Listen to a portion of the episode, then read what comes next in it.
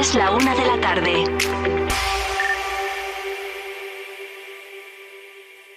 Vive Castilla y León en Vive Radio. Con Carlos Tabernero.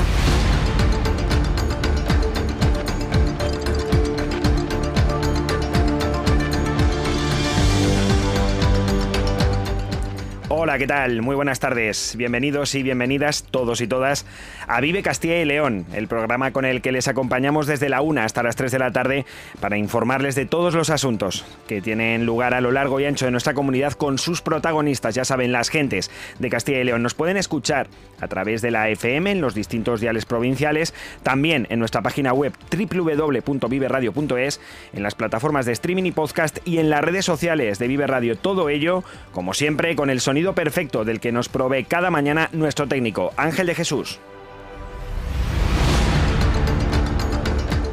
Hoy es martes 5 de diciembre y es el día en el que se ha conocido que Castilla y León nuevamente se encuentra entre los territorios mejor calificados por el informe PISA, ya saben, ese documento que procesa la evaluación de las competencias lectoras, matemáticas y científicas de los alumnos de los 80 países que conforman la OCDE, es decir, de los países considerados occidentales y del que siempre presumen en la Junta por la buena posición de Castilla y León. Bueno, pues la comunidad ha repetido en esos mejores puestos del ranking, en concreto en la primera posición en las tres competencias y hoy Mañueco ha presumido de ello. Le escucharemos durante el programa. Dedicaremos también un buen espacio a la educación porque conoceremos el acuerdo que la Fundación Empresa Familiar de Castilla y León ha firmado con Astin con CaixaBank para fomentar la presencia de mujeres en la formación profesional de disciplinas que tienen que ver con la industria y con los estudios denominados STEAM, es decir, con la ciencia, con la tecnología, con la ingeniería y con las matemáticas, y que tradicionalmente, bueno, pues se han encontrado muy masculinizados.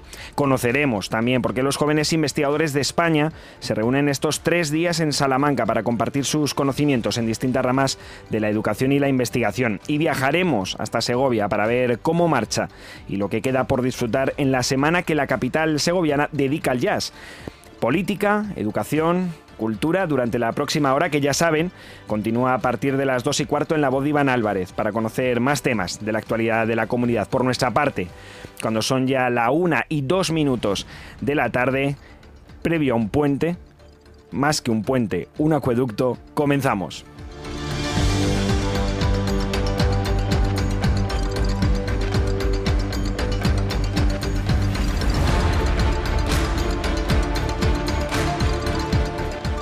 La Junta de Castilla y León impulsa las inversiones y obras de tu ayuntamiento para que tengas unos servicios e infraestructuras modernas, eficaces y sostenibles. Porque nos importas, porque te lo mereces. En tu pueblo o en tu ciudad, aquí invierte Junta de Castilla y León. Vive Castilla y León en Vive Radio, donde vive la información.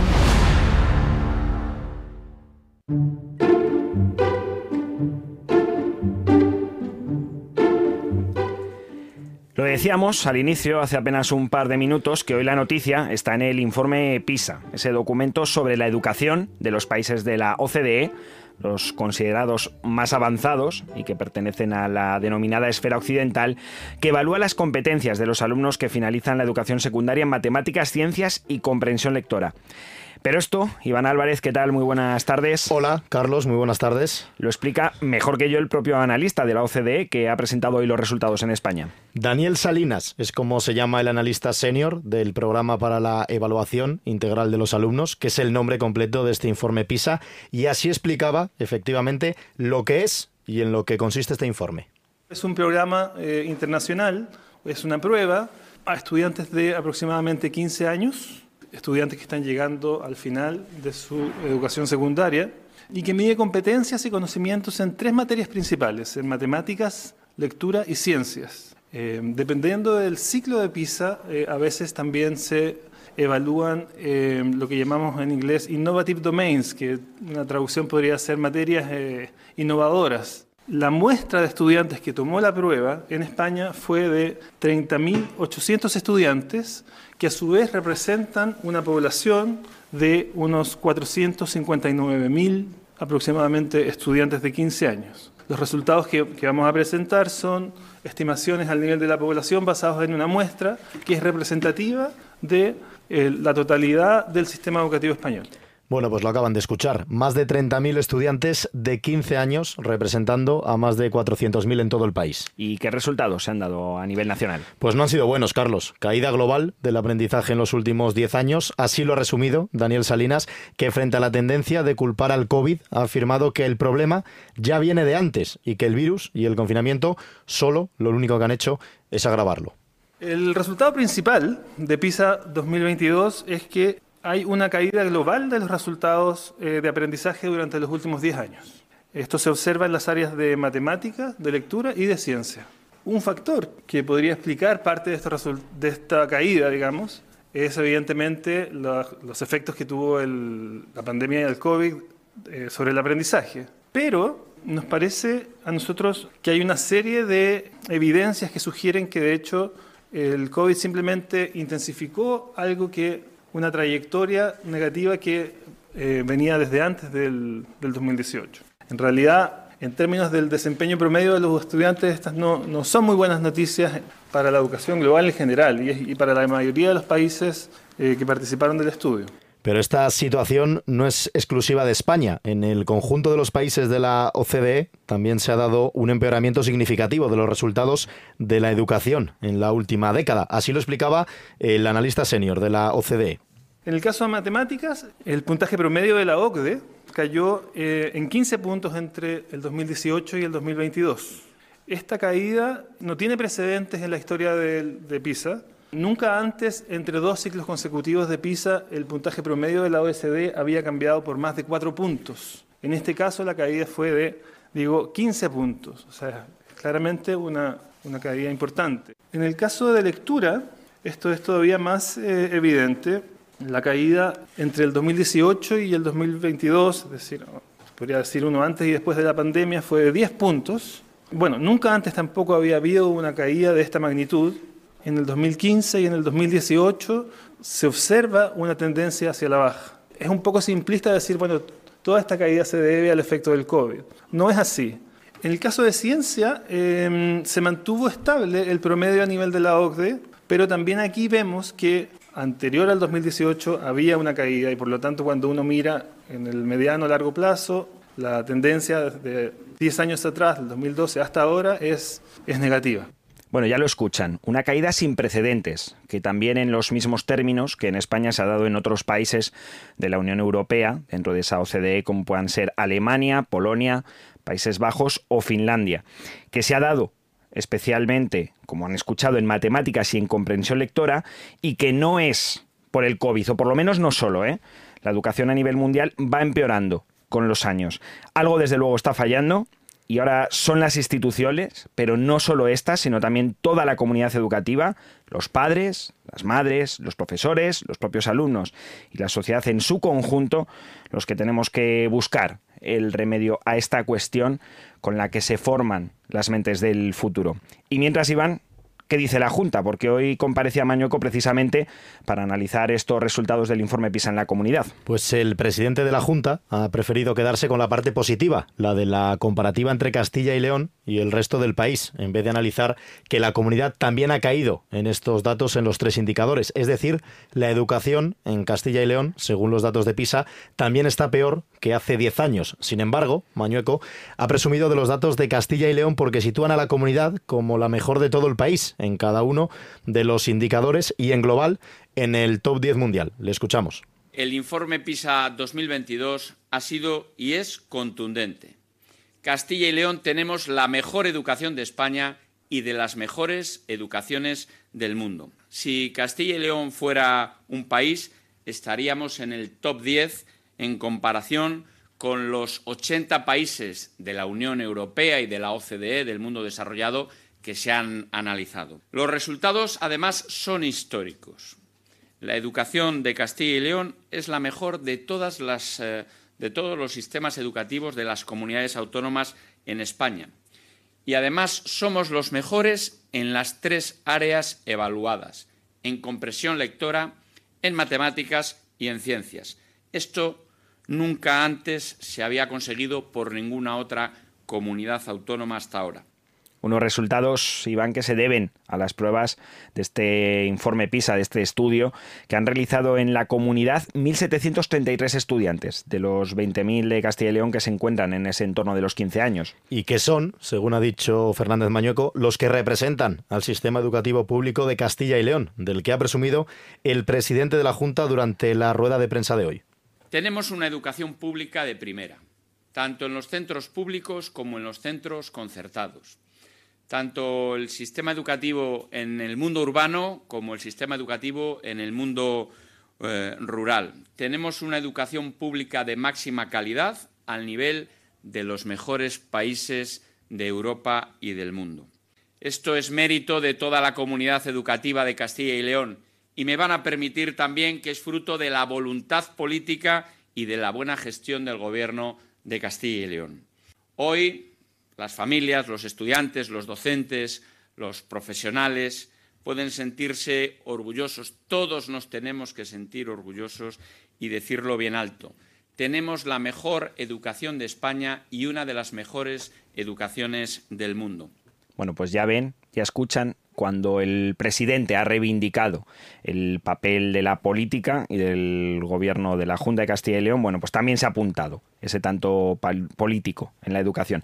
Sin embargo, Iván, como decíamos antes, los datos son buenos en comparación con el resto del país, también con esos 80 países de la OCDE, pero no si se compara con los que la propia Castilla y León obtuvo hace 10 años. Eso es. Es cierto que Castilla y León hoy se encuentra, por ejemplo, en matemáticas 26 puntos por encima de la media española y 27 de la media de los 80 países de la OCDE, pero está, por ejemplo, 10 puntos por debajo de lo que la propia comunidad obtuvo en el informe del año 2012. Lo mismo sucede si analizamos los otros dos parámetros que contempla el informe PISA. En comprensión lectora, Castilla y León se encuentra 24 puntos por encima de la media nacional y 22 de la OCDE, pero 7 puntos por debajo de los 505 que obtuvo hace ya una década. Y en ciencias, la caída es aún mayor, 13 puntos menos que hace 10 años. Eso sí, la comunidad también está por encima en esta cuestión que España y que la media de la OCDE, 21 puntos por encima de ambos casos. De hecho, ha aprovechado Mañueco para dar un palo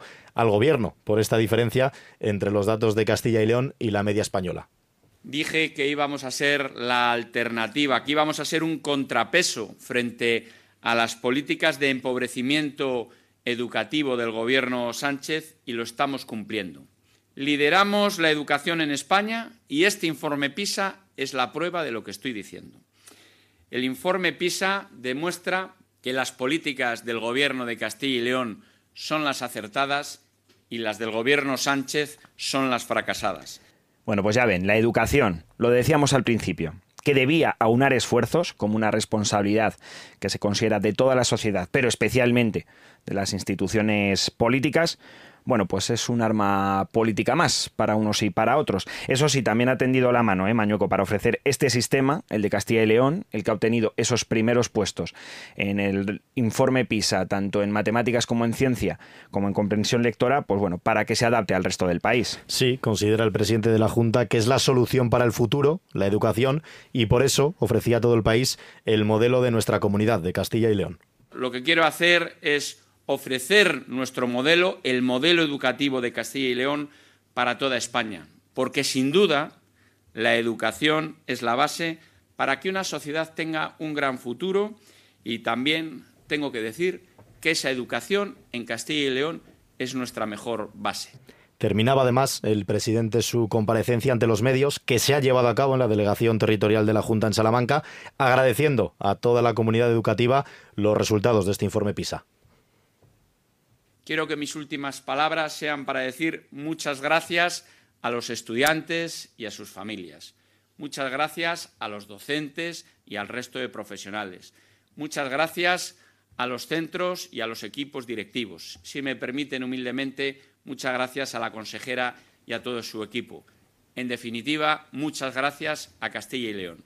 Desde luego, también queremos desde aquí, desde Vive Radio, enviar ese agradecimiento a la comunidad educativa, a profesores, a directores y demás personal de centros educativos, a los padres, por supuesto, que son una parte fundamental en la educación de los jóvenes de Castilla y León, a los alumnos, que al final son los grandes protagonistas de estos resultados que recordamos son positivos para Castilla y León en comparación con el resto de España y con el conjunto de países de la OCDE. No obstante, la comunidad se encuentra en el top 10 del conjunto de esos países y se considerase un país propio, cosa que no es y además se encuentra en el primer puesto del ranking, ya no solo en el global, que eso sí ha sucedido en más ocasiones, sino también en matemáticas, en ciencias y en comprensión lectora. Unos buenos resultados que no deben tapar tampoco la realidad de que la situación de la educación, tanto en Castilla y León como en España, como en el conjunto de los países de la esfera occidental, está peor que hace 10 años. Y hay muchos ejemplos sobre ello, Carlos, porque el fin de semana estaba en casa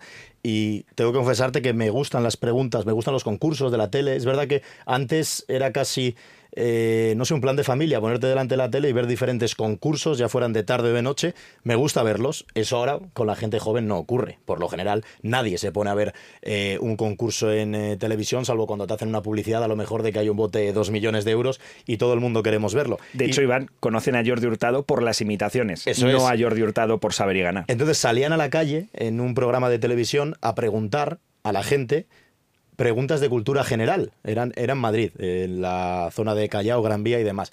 Preguntas como ¿En qué eh, océano desemboca el río Guadalquivir? Ya te están diciendo océano. Casi todas las preguntas iban, o sea, casi todas las respuestas iban por el mar Mediterráneo. Ya te están diciendo el océano. Que ya está mal no eh, clasificarlo. Uno, que tendría más o menos 20 años, dijo que en el océano Pacífico. O sea, con eso te lo digo todo. ¿Cuál es el pico más alto de la península? Yo tenía la duda, siempre estaba entre la Neto y el Mulacén. El que seguro que no es es el Teide, porque te están preguntando por la península. Pues se lanzaban por el Teide. Eh, ¿Cuál es la capital de Galicia? Bueno, hay gente que a lo mejor no te sabe ni situar Galicia en el mapa.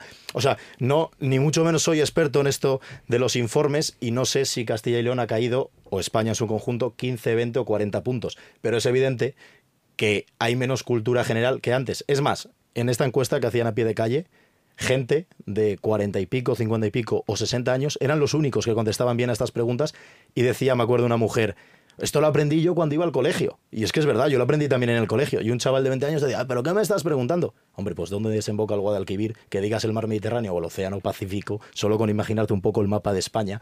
Por eso te digo que los resultados tampoco me sorprenden y yo creo que en este caso en cultura general ya no lo veo tanto como un, programa un problema de la educación en cuanto a los profesores, los colegios o los institutos, sino los propios alumnos que literalmente ya les dan igual estos asuntos. Es que existe la percepción, yo creo que bastante generalizada, de que teniendo muchos más recursos de lo que tenían seguramente la generación de nuestros padres, ellos eran mucho más conscientes de su propia ignorancia y lo que querían era conocer y saber más. Y ahora mismo hay incluso una especie de vanaglorización de la ignorancia. Hmm. Hay gente que no sabe cosas y que además presume de ello. es verdad. Y yo creo que lo que hace este informe, que muchas veces eh, se utiliza, como decíamos, como arma política, para decir mi comunidad está mejor que la tuya o aquella otra está peor que la mía. Lo, que, lo único que está diciéndonos es precisamente con estos datos de la última década, que también explicaba Daniel Salinas, es que la situación de la educación va peor. Hmm. Y en muchas ocasiones no tiene tanto que ver con los recursos que tenemos, sino con la voluntad y como sociedad la idea que tenemos de lo que tienen que saber o no nuestros jóvenes. Creo que es necesario y que es necesario por parte de todos los elementos de la sociedad, como decía, que se recupere ese valor de la educación como algo necesario y como algo que en lo que todos debemos participar para que los jóvenes puedan tener una, un mejor futuro y sobre todo también que me proporcionen un mejor futuro al conjunto del país, de la sociedad y de, en este caso, los países de la OCDE, que siempre se han considerado los más avanzados mm. y que ahora mismo vemos en franca decadencia. En fin, seguiremos ahora adelante con más temas de educación. No se vayan porque en un minutito estamos de vuelta. Sabemos a rosquilla y a miel, a vino, cerveza y gaseosa. Sabemos que a ratos eres de tomate y berenjena y a ratos de jamón, chorizo y buen queso. Sabemos a capricho, delicia o trigo limpio. Sabemos que siempre te sabemos bien. Somos naturales, artesanos y auténticos. Somos Alimentos de Segovia. Nuestras costumbres y nuestros valores, nuestro alimento. Diputación de Segovia. Vive Castilla y León en Vive Radio con Carlos Tabernero.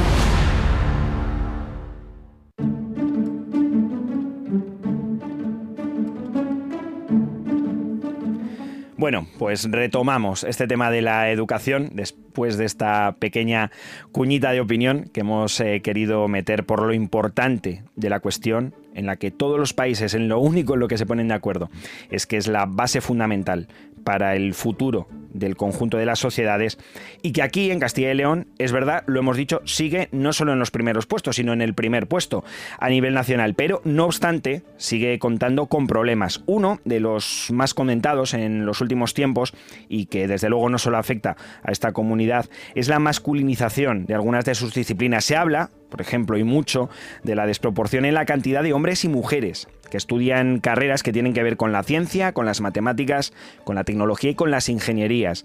Pues bien, ese problema no sucede solo en la universidad, sino que se repite e incluso se agrava en el caso de la formación profesional. De hecho, y según los datos del Observatorio de FP de la entidad financiera CaixaBank Dualiza, las mujeres solo ocupan el 16,3% de las plazas en titulaciones STEAM en el caso de la formación profesional. Es decir, solo 3 de cada 20 alumnas de estos estudios son mujeres, un dato que se repite en el caso de las TIC y que aumenta muy ligeramente hasta el 17,4% en las familias industriales de formación profesional. Para solventar esta diferencia, la Fundación Empresa Familiar de Castilla y León ha puesto en marcha junto a la Fundación ASTI y a la propia Caixa Bandualiza, la autora del informe, la tercera edición del programa FP STEAM, con el que pretenden incrementar el número de mujeres que se matriculan en los ciclos de este tipo de ramas del conocimiento. Para hablarnos de ello, contamos en esta tarde de Villa y Castilla y León con el director de la Fundación Empresa Familiar de la Comunidad, con Alberto Guerra. ¿Qué tal, Alberto? Buenas tardes. Hola, buenas tardes. ¿En qué consiste este programa FP STEAM y qué actividades contempla? Pues mira, el FP que está en su tercera edición, como bien decías, es un programa eh, que, sobre todo de orientación, de orientación donde queremos enfocarnos a visibilizar el tejido productivo y empresarial de nuestra comunidad y la necesidad de, las, eh, de los estudios STEM para ocupar posiciones, puestos de trabajo que en el futuro, y como también bien decía ese observatorio de CaixaBank Dualiza, van a ser necesarios en este caso en Castilla y León. Eh, como decía, es un programa de orientación. ¿Por qué? Porque queremos acercarnos primero a las jóvenes eh, de ESO y bachillerato y con testimonios, testimonios de, otras jóvenes que en su día eh, estaban como ellas estudiando en los, en los centros de enseñanza, ahora son profesionales de éxito. Y, evidentemente es una labor de orientación porque desde la orientación es como verdaderamente podemos convencer la orientación a las jóvenes en este caso y también a aquellas que ya decidieron en su día, aquellas jóvenes que decidieron en su día eh, estudiar formación profesional en la rama STEM. ¿Por qué? Porque queremos acompañarlas, queremos estar con ellas, queremos mentorizarlas, y, sobre todo formarlas en, lo que en competencias, por ejemplo, en competencias transversales y en aquello con lo que se vayan a encontrar en el futuro, porque queremos que se mantengan y que no y que y que sigan en ese empeño de, de, ocupar posiciones eh, tecnológicas. Lleva ya dos ediciones en marcha este programa. No sé si han notado alguna mejora significativa. ¿Qué resultados manejan? Pues la verdad es que estamos en números, como decía, eh, similares a los del Observatorio Dualiza. El año pasado alcanzamos 90 eh, jóvenes en el programa. Este año tenemos un, somos un poquito más ambiciosos, queremos llegar a 150 jóvenes. Pero bueno, lo que lo que tenemos muy claro es que son personas, son chicas que las que las empresas de nuestra comunidad están esperándolas y creemos que es con el ejemplo y con programas de estas características como año a año vamos a incrementar el número de, jóvenes que, apuesten por profesiones técnicas y tecnológicas. Quizá si los jóvenes supiesen todo ese eh, mare magnum de, posibilidades laborales que existen, ¿se podría fomentar más o, aún así están notando que no son disciplinas que agraden mucho, especialmente a las mujeres? No, eh, al final es un tema de, como decía al principio, de orientación.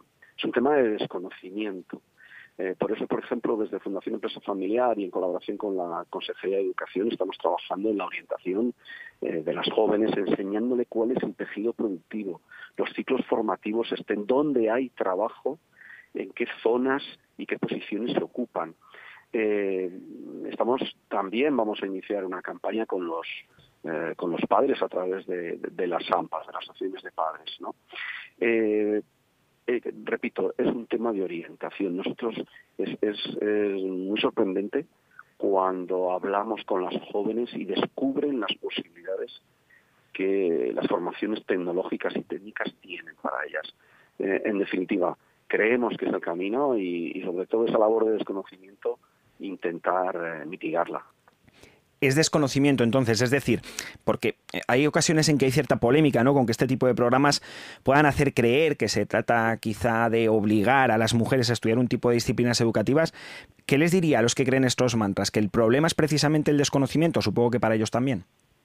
Sí, es decir, no es un tema de obligación, es un tema de mostrar. De hecho, eh, cuando nos dirigimos a los centros en ese bachillerato, eh, vamos con jóvenes, tanto chicas como chicos, porque las demandas de nuestra comunidad, aquello que necesita eh, el proyecto de Castilla y León, pasan por la industria eh, agroalimentaria y de automoción, que en su mayoría forma parte de, nuestra comunidad, necesita esos perfiles. cuando vamos a esos jóvenes y a tanto chicos como chicas, os decía, al final lo que ellos están descubriendo lo que es lo que son las necesidades y están descubriendo las posibilidades y el crecimiento que profesionalmente pueden tener. Entonces no es una cuestión de mediación, es una cuestión de demostrar. Eh, nosotros, por ejemplo, desde la Fundación Empresa Familiar lo estamos haciendo a través de un escape room, lo estamos haciendo a través de una aplicación móvil, lo estamos haciendo a través del metaverso. Y la verdad es que los jóvenes tanto chicos como chicas, se sorprende de las oportunidades que pueden tener también en nuestra tierra. ¿En qué mejora una mayor dedicación de la mujer? Actividades de ciencia, de matemáticas, de ingenierías o de tecnología, los llamados estudios técnicos, vaya.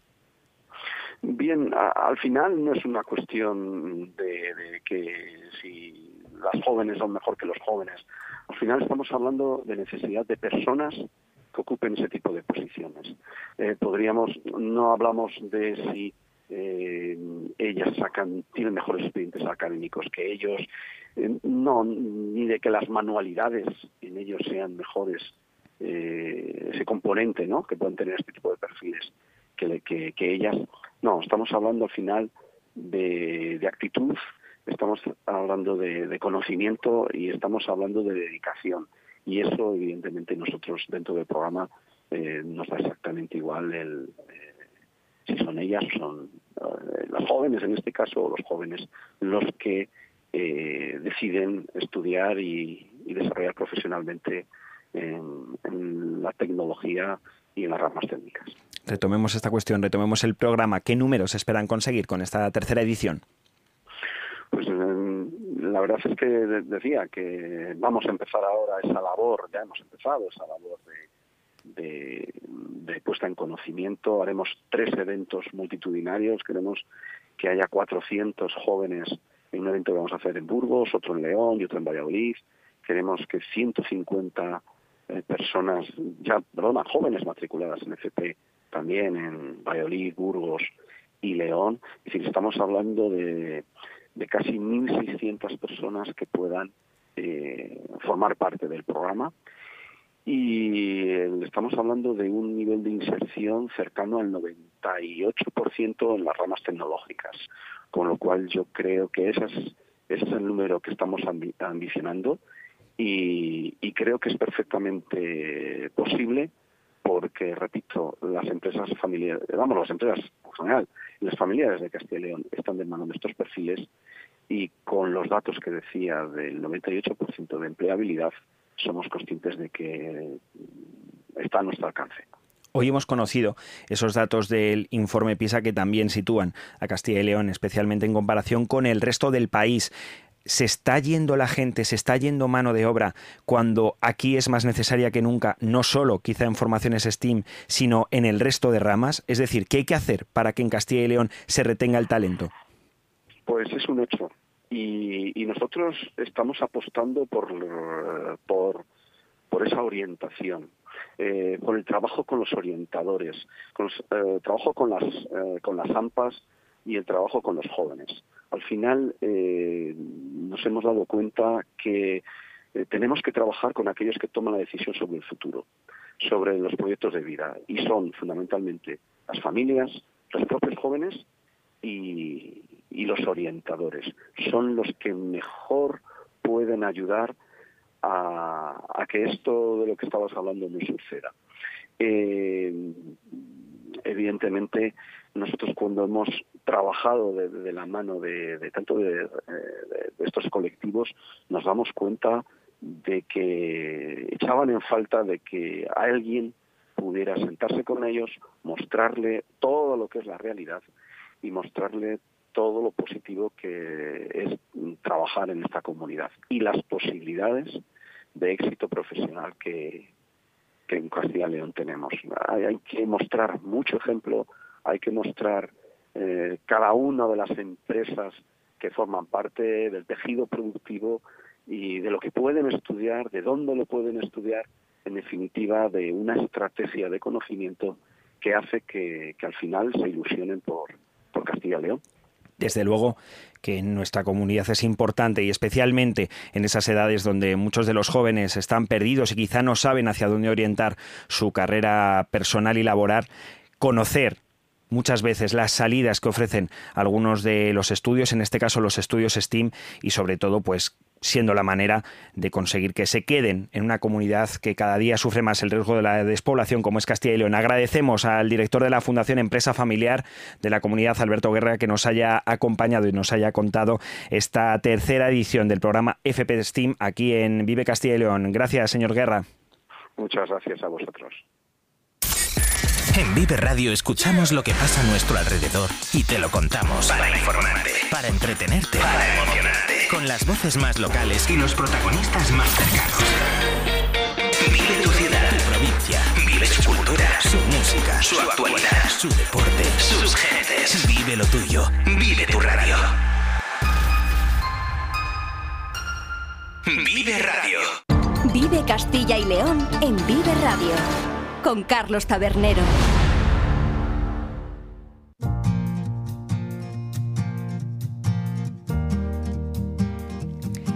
Ahora, con esta sintonía tan chula que nos pone nuestro técnico Ángel de Jesús, nos vamos hasta Salamanca, porque allí, en pleno puente de la Constitución, se van a reunir decenas de jóvenes investigadores de todos los puntos del país con dos únicas condiciones, ¿eh? tener menos de 30 años y contar con una pasión por la investigación que estén desarrollando en su recién iniciada carrera profesional. El evento está organizado por el Instituto Nacional de Investigaciones Científicas y Ecológicas, también conocido como INICE, y se prolongará hasta el sábado 9 de diciembre. Y para conocerme mejor el perfil de los participantes y también las actividades que allí se van a desarrollar, hablamos ya en esta tarde de Vive Castilla y León con la coordinadora del encuentro, con Mara Ruiz. ¿Qué tal? Buenas tardes. Hola, buenas tardes. Bueno, son 39 ediciones de este encuentro ya. ¿Cómo se llega a tal cifra? Bueno, pues se llega gracias a los jóvenes, a los jóvenes ya de diferentes generaciones que siguen mostrando un, un gran talento y que tienen mucho que aportar a nivel de, de, investigación. Es decir, parece que se les ve menos o que tiene que, tener una carrera larguísima un investigador para empezar a contar sus proyectos o sus trabajos, pero realmente nosotros en el encuentro tenemos jóvenes desde los 14 años que ya empiezan ¿no? con esa pasión, como, como decías, por investigar, por investigar de los temas que a ellos les interesan, de los temas que a ellos les preocupan y se llega a través de que año tras año seguimos teniendo jóvenes que quieren contarlo. 14 años, ¿eh? nada menos, con jovencitos que ya están inmersos en esa carrera investigadora, con esa pasión por conocer. ¿Cuántos habrá? ¿Cuántas personas, cuántos jóvenes investigadores participarán en esta 39 edición del encuentro? Tenemos 68 jóvenes que participan presentando 28 ponencias eh, en esta en esta edición, ponencias de todo tipo y por bueno por, por contaros el, encuentro recibe no solo participantes eh, de España o de Salamanca, sino que también tenemos participantes de, de otros países como son México, Brasil y, y Chile en este en esta ocasión. Hemos hablado de la procedencia de los jóvenes investigadores y de qué disciplinas vienen. Supongo que la variedad será inmensa precisamente para nosotros eso es el, encanto del, encuentro, el que se habla de todo. Eh, para que tengas una idea, la primera ponencia que se, que se puede ver aquí en el, programa habla del ARN, el micro RN, ¿no? Que, que, ya nos empieza a sonar, ¿no? A nivel a nivel celular, pero por aquí según vamos avanzando hablamos sobre eh, las tortugas bobas, hablamos sobre el STIF y su concepción eh, en el imaginario colectivo, hablamos sobre la inteligencia artificial, hablamos eh, sobre cómo utilizar desechos de naranjas para generar bioetanol, eh, de todo. Tenemos todo tipo de temas, es parte del interés de este encuentro en el que nunca te vas a aburrir y siempre vas a aprender algo, porque hablamos de casi cualquier cosa. Supongo que con una variedad así eh, se tenderán una gran cantidad de puentes, ¿no?, entre diferentes disciplinas. Efectivamente, eh, a veces la idea te viene no de los de tu rama, sino te viene del que no sabe tanto de lo tuyo, pero te plantea la, la pregunta correcta, la pregunta que no habías encontrado. Se conocen gente de diferentes disciplinas, de diferentes regiones, de diferentes países y que dan ideas nuevas. Así que esos puentes los vemos empezar aquí en el encuentro y continuar a lo largo del tiempo.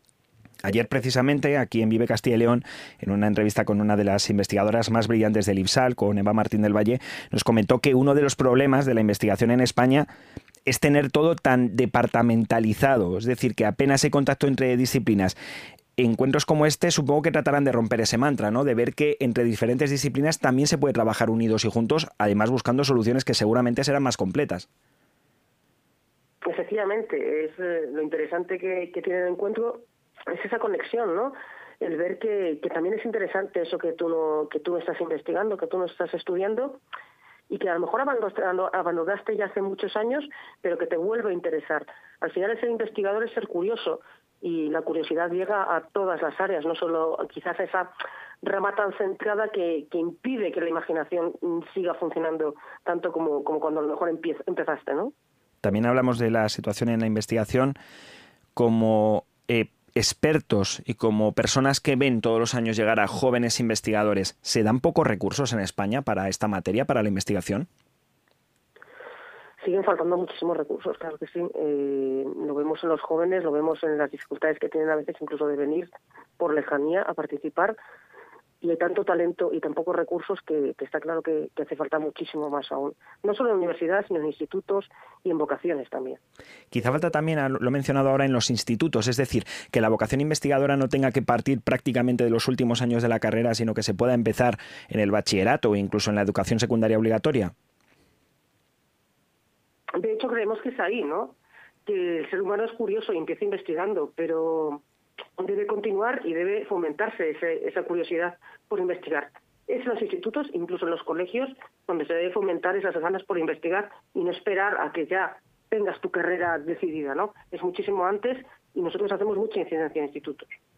No sé si en ese sentido falta concienciación, no solo en las instituciones, sino también en la sociedad y entre los jóvenes también, sobre la importancia de, que tiene la investigación para el crecimiento de un país y de una sociedad. Bueno, a veces quizás los que tienen más problemas para entender esto a veces son los padres, ¿eh? porque quieren asegurar, digamos, el futuro de sus hijos, quieren encontrar, encuentren un trabajo más estable y sabemos que la carrera investigadora a lo mejor no es la más próspera en el sentido económico, en el sentido de estabilidad.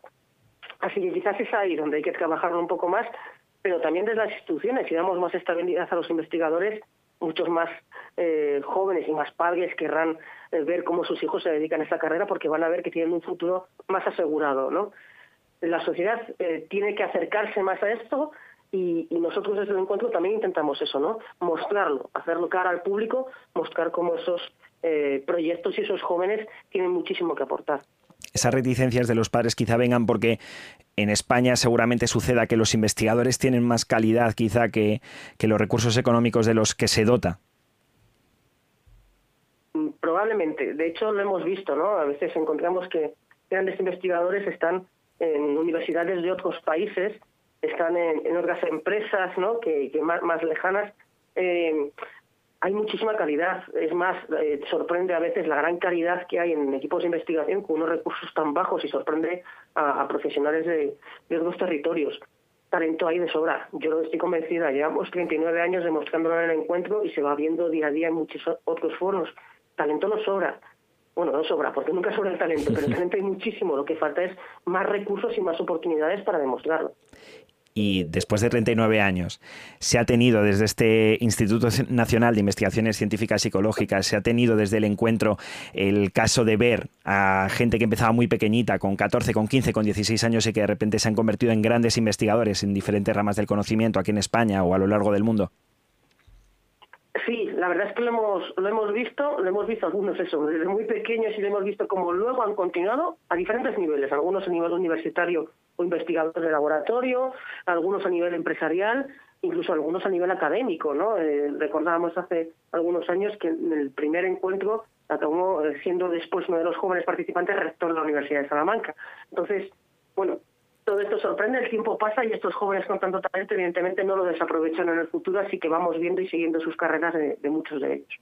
Avances, desde luego, en ese talento investigador que tan importante es en España, que tan importante es en Castilla y León, y donde Salamanca les está ofreciendo a esos jóvenes que tienen la curiosidad por investigar y por conocer este encuentro, que celebra ya su 39 edición, este encuentro de jóvenes investigadores, que se va a celebrar por 39 ocasión, ya lo decíamos, entre el 6 y el 9 de diciembre en la capital charra. Muchísimas gracias por atendernos y por contarnos no solo la situación de ese encuentro, sino de la investigación a la coordinadora Mara Ruiz.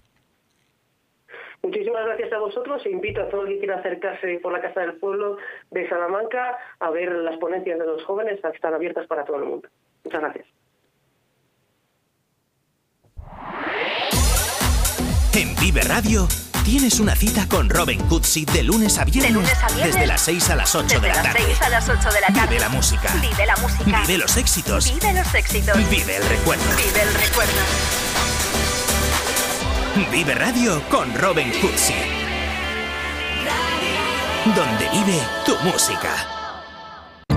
Vive la actualidad de Castilla y León en Vive Radio.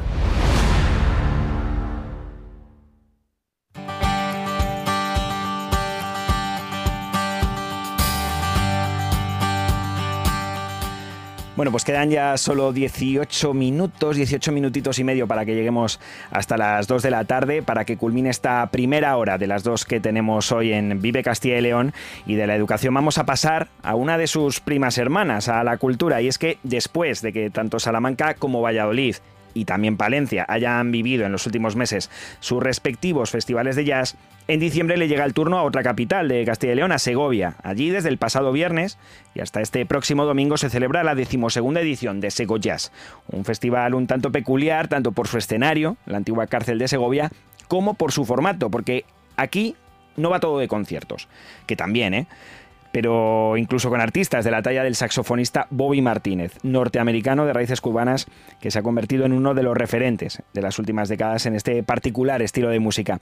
Pero es que en Segoyas no solo hay música, ya lo decíamos, también hay cine, también hay charlas, también hay talleres durante cada día de los nueve en los que se celebra esta nueva edición y de la que nos habla ya en Vive Castilla y León el director del festival, Antonio García. ¿Qué tal, Antonio? Buenas tardes. Buenas tardes, ¿qué tal? ¿Qué tal han ido estas tres primeras jornadas del festival que se iba celebrando en Segovia desde el sábado? Pues muy bien, estamos muy contentos porque como cada año desde estos últimos 22 años eh, el público ha respondido genial. Eh, en estos últimos años el festival ha crecido, al principio empezó siendo de tres días y en estos últimos años ya nos hemos metido en nueve y como tú decías, pues eso, teníamos, hemos tenido una película, eh, fue el domingo, el, eh, este año tenemos una novedad, que es que tenemos un club de jazz. Eh, el festival se realiza en dos salas de la cárcel, una que es la Julio Mitchell, que es un teatro pequeñito de 154 personas, y en las salas Presados, pues las salas Presados la hemos convertido, la hemos ambientado en un, como si fuese un club de jazz, que allí hacemos ciertas actividades, como por ejemplo mañana que tenemos el Día del Baile. ¿Y se siente uno entrando en Harlem entonces cuando entra en esa sala? Se siente uno como si estuviese entrando en un club de jazz en el, en el Blue Note de Nueva York. Bueno, ¿y qué queda por delante, Antonio, durante estos próximos días? Supongo que esa sala será muy importante, ¿no? Eh, sí, eh, los conciertos los tenemos en la Julio Mitchell en el teatro. Eh, y tenemos hoy concierto de Absinthium, un dúo con Faye Williams y Guillaume Ferrer, muy chulo porque cogen música impresionista y la, la adaptan para tocar jazz con estética cuidada, con efectos especiales, eh, toques de humor, súper guay. Eso soy. Eh, mañana, como te he dicho, tenemos el, el día del baile con una clase de Lindy Hop en el club de jazz y después hacemos una eh, speakeasy party eh, recreando los, los bares clandestinos de la época de la ley seca con eh, con los, eh, contamos con la colaboración de una asociación de baile Lindy Hop de Segovia que se llama Sego Swing. Luego el jueves es el día de los músicos que dedicamos a los músicos locales y tenemos la Jam Session en la que todos los músicos locales pueden participar. Contamos además con la participación de los alumnos del IE Music Club del Instituto Empresa Universidad, eh, que van a participar en la Jam también. Eh, y luego ya el viernes empiezan los conciertos más gordos todavía, que tenemos a Enriquito con el, su trío flamenco, con Paco Soto y Bandolero, una joya. El sábado, como comentaba, Sabo y Martínez con su nuevo quinteto, nuevo y reluciente quinteto con Carlos Rossi, Iván Rodríguez, Nelson Fernández, César Frías. Y acabamos el domingo con el jazz más nuevo, más experimentador, que es eh, Sweet Trio, con Marcos Collado, con Miguel Benito Pete, un burgalés, y Jesús Caparrós. Desde luego, un programa bien completo, ya lo han oído, en el que hay de todo. No solo hay conciertos, que también, y con un grande como Bobby Martínez, que ahora te preguntaría, Antonio, cómo se consigue atraer a, a un genio así, pero también con baile, con eh, jam session, hay de todo, desde luego. Y en este sentido, ¿cómo encaja Bobby Martínez? ¿Cómo le habéis conseguido convencer para que venga a Segovia, a este nuevo festival Segoyas? Hombre, yo, yo, es que soy, tengo, hago trampas porque soy músico. Entonces yo soy trompetista y toco con él en la Big Band de Boston. Entonces, pues hablando con él siempre, Bobby, que tienes que venir a. Ya le traje en 2018, que vino con Pepe Rivero a, con un proyecto muy bonito que tenían eh, haciendo boleros y música tradicional cubana. Y ahora, pues, eh, le, le, he conseguido convencer para que venga con el, con el quinteto y no sé si en esa sesión de baile y en esa sesión eh, de la clandestinidad que tanto se quiere parecer a esos años 20, a esa ley seca, habrá que ir también disfrazado o para aquellos que estén interesados en participar, ¿qué es lo que hay que hacer? Pues nada más tienen que venir aquí, eh, presentarse en la puerta y entrar. Y tener ganas de disfrutar, pasárselo bien, no tener ningún complejo y aunque vean que hay gente que baila muy bien, porque hay gente que baila muy bien, pues tú también te puedes echar un, un movimiento de culete, por ejemplo. Desde luego, un festival que tiene muchísimas aristas, ya lo ven, muchísimas características diferentes a otros muchos, pero te iba a preguntar, Antonio, porque este es uno más de una serie de festivales que se celebran en Castilla y León y que cada vez son más pugentes en una disciplina que quizá hace 10, 15 años no tenía tantas citas en el calendario cultural de Castilla y León. ¿Cómo está ahora mismo la salud del jazz en la comunidad? Pues en estos tiempos en los que la música pasa tanto por la electrónica, pasa tanto por la, compresión y sobre todo lo escuchamos con en streaming, con calidades no siempre óptimas, eh, ver los conciertos en directo es un subidón, porque notas las vibraciones de los instrumentos, notas otras sensaciones que no puedes tener de ninguna otra manera, nada más que eh, viendo música en directo. Y si encima esa música en directo es en un sitio eh, bien preparado para ello, en el cual puedes escuchar prácticamente naturales los instrumentos, cómo sale esas notas de cada saxo, eh, de cada platillazo, eh, eso te llega muchísimo más entonces creo que va, está viendo, va a haber un resurgir tanto de la música en directo como de, del jazz, de la música improvisada al fin y al cabo. Y en ese sentido, eh, hemos hablado de cómo está resurgiendo el jazz en Castilla y León y en cuanto a las voces, en cuanto a los sonidos, es decir, hay músicos de la comunidad que estén triunfando a nivel nacional e internacional y que quizá no sean tan conocidos para el gran público porque el jazz siempre ha estado quizá en ese segundo plano al que le han llevado en muchas ocasiones el propio desconocimiento de la gente. Claro, es que el jazz siempre ha tenido ahí la etiqueta negra de mm, eh, la palabra jazz ya está un poco para atrás. A mí es que eso del jazz no me gusta, pero es el jazz es tan amplio, o sea, abarca desde el blues, el soul, el funky, eh, tiene influencias, ya tiene influencias en prácticamente toda la música que, que escuchamos ahora. Y en Castilla y León hay unos musicazos eh, muy importantes. Aquí en Segovia tenemos a Rodrigo Muñoz, a Lugo Villasea, a, en Valladolid está Víctor, Víctor Aguilar, en Segovia también Víctor Correa. Eh, eh, eh, Pepe, que, que, es de Burgos, de Aranda. Eh, hay, en, toda Castilla y León hay unos musicazos increíbles eh, que desgraciadamente se tienen que ir a vivir o a estudiar a otros sitios porque, claro, en Castilla y León está complicada la cosa para poder eh, vivir de la música y especialmente del jazz. Entonces, mm, se tienen que ir, por ejemplo, a estudiar a San Sebastián, a Musiquene, a Coruña, a Madrid, a Barcelona. Entonces, pues quizás un poquito más de apoyo al jazz y a los músicos castellanos no vendría nada de mal. Desde luego, tomamos nota y apuntamos esa sugerencia que desde luego tienen que tener también muy en cuenta las instituciones públicas de la comunidad, no solo la Junta de Castilla y León, también los ayuntamientos, también las diputaciones, porque desde luego este es un género musical que siempre ha tenido una gran calidad en todos los músicos que ha generado, que siempre ha sido un reducto cultural de crecimiento y que esperamos que siga creciendo, como nos comentaba ahora el director de Segoyas, Antonio García, en la comunidad, porque desde luego lo merece. Muchísimas gracias por atendernos en esta tarde de Vive Castilla y León y mucha suerte con esos días que quedan de festival. A disfrutarlo mucho. Muchas gracias y ustedes todos invitados a venir a Cebolla. Primario en Castilla y León es el protagonista cada mañana en Vive Radio. Desde las 7 y 10 de la mañana, de lunes a viernes. De lunes a viernes. Jaime Sánchez Cuellar te ofrece toda la actualidad informativa relacionada con la agricultura y la ganadería. Y la ganadería. Para estar al día. Para estar al día. Vive el campo. De lunes a viernes, cada mañana. Vive el campo. Aquí. En Vive Radio. Vive Castilla y León en Vive Radio. Donde vive la información.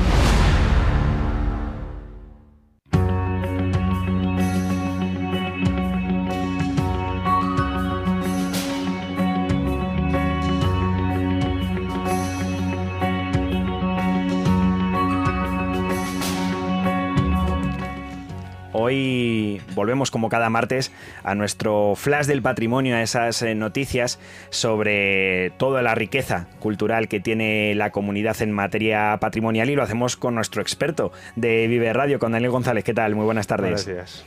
Bueno, vamos lo primero de todo a rehabilitaciones, porque en este caso la comunidad está viviendo dos y dos importantes, ¿no, Daniel? Sí, exactamente. Vamos a empezar primero con el monasterio de San Juan, de, Burgos, donde el gobierno de coalición del PP y Vox en, el consistorio confía en conseguir dos millones de euros procedentes de fondos europeos para poder culminar las obras de rehabilitación de este antiguo monasterio, que es, el actual, es la actual sede del Museo Marceliano Santa María, dedicado a este reconocido pintor burgalés, entre cuyas obras pues, destaca algunos cuadros del Cid y también paisajes de Castilla, sus gentes y tradiciones.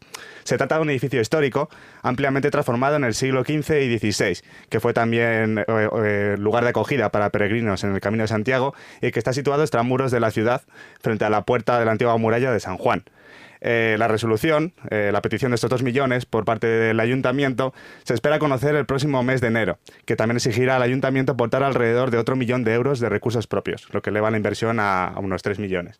¿Y qué es lo que se quiere hacer en este viejo monasterio? Pues se pretende rehabilitar el claustro para albergar un digno museo de, de este Marceliano Santa María, así como también construir un centro de exposiciones de unos 400 metros cuadrados en el espacio que ahora ocupa un pequeño jardín exterior.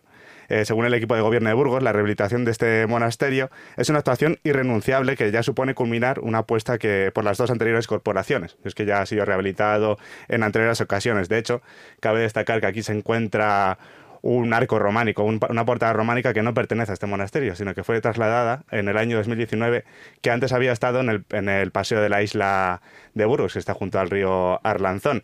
Pertenece a un pueblo, a una iglesia de un pueblo que es Cerezo del Río, del río Abajo, y, lleva aquí ya desde 2019 precisamente porque estaba bastante en mal estado allí en el paseo, al final está expuesto al clima, está expuesto también al vandalismo y se trasladó aquí. Es un elemento arquitectónico muy interesante que se puede ver en este monasterio de San Juan. Entonces, y para el que esperamos que se consigan esos dos millones de euros para lograr una rehabilitación, desde luego, de un espacio patrimonial muy importante, no solo para la provincia de Burgos, sino solo para, para el municipio, sino también para el conjunto de la comunidad. Y nos venimos aquí hasta Valladolid porque hay otra rehabilitación también en plena efervescencia. Exactamente. En este caso es una inversión aún más mayor porque se trata de un teatro, el teatro más antiguo de la, de la ciudad, que es el Teatro Lope de Vega. Eh, quien lo conozca, está en la calle María de Molina. Sí que se ve que la fachada, la fachada por ejemplo sí que está en muy buen estado, es una fachada neoclásica, pero el problema está en su interior. En su interior encontramos un edificio que ha sido, lleva prácticamente abandonado desde el año 2004 telarañas, termitas, mucho polvo, y es un edificio de un tamaño considerable que implica, claro, después de tantos años abandonado, una, amplia inversión. Al principio se había cuantificado por el, el anterior equipo de gobierno en unos 7 millones de euros, pero eh, hace un mes aproximadamente se volvió a actualizar ese contrato y ya se llegó a los casi 14 millones de euros para, para su restauración.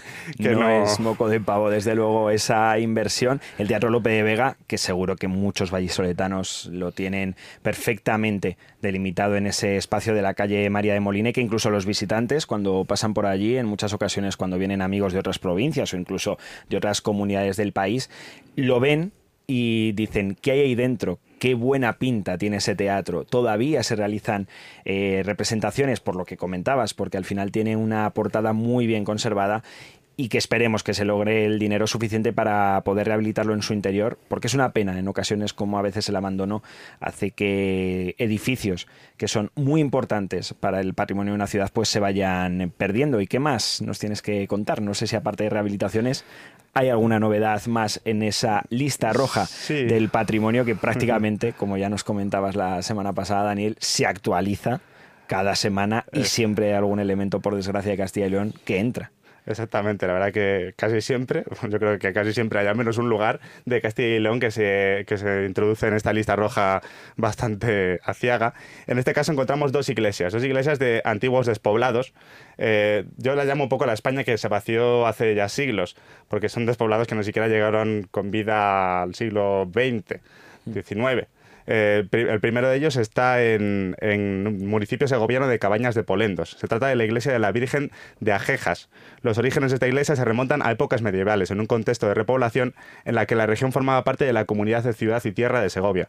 Hablamos de una construcción románica pequeña, de mampostería y sillares en las partes más nobles, que ya no tiene cubierta y que mantiene erguida a duras penas una espadaña. Ya te digo que fue despoblado, este, en este caso en el año 1836. Madre mía, casi 200 años ya desde que se despobló pueblo, esa localidad.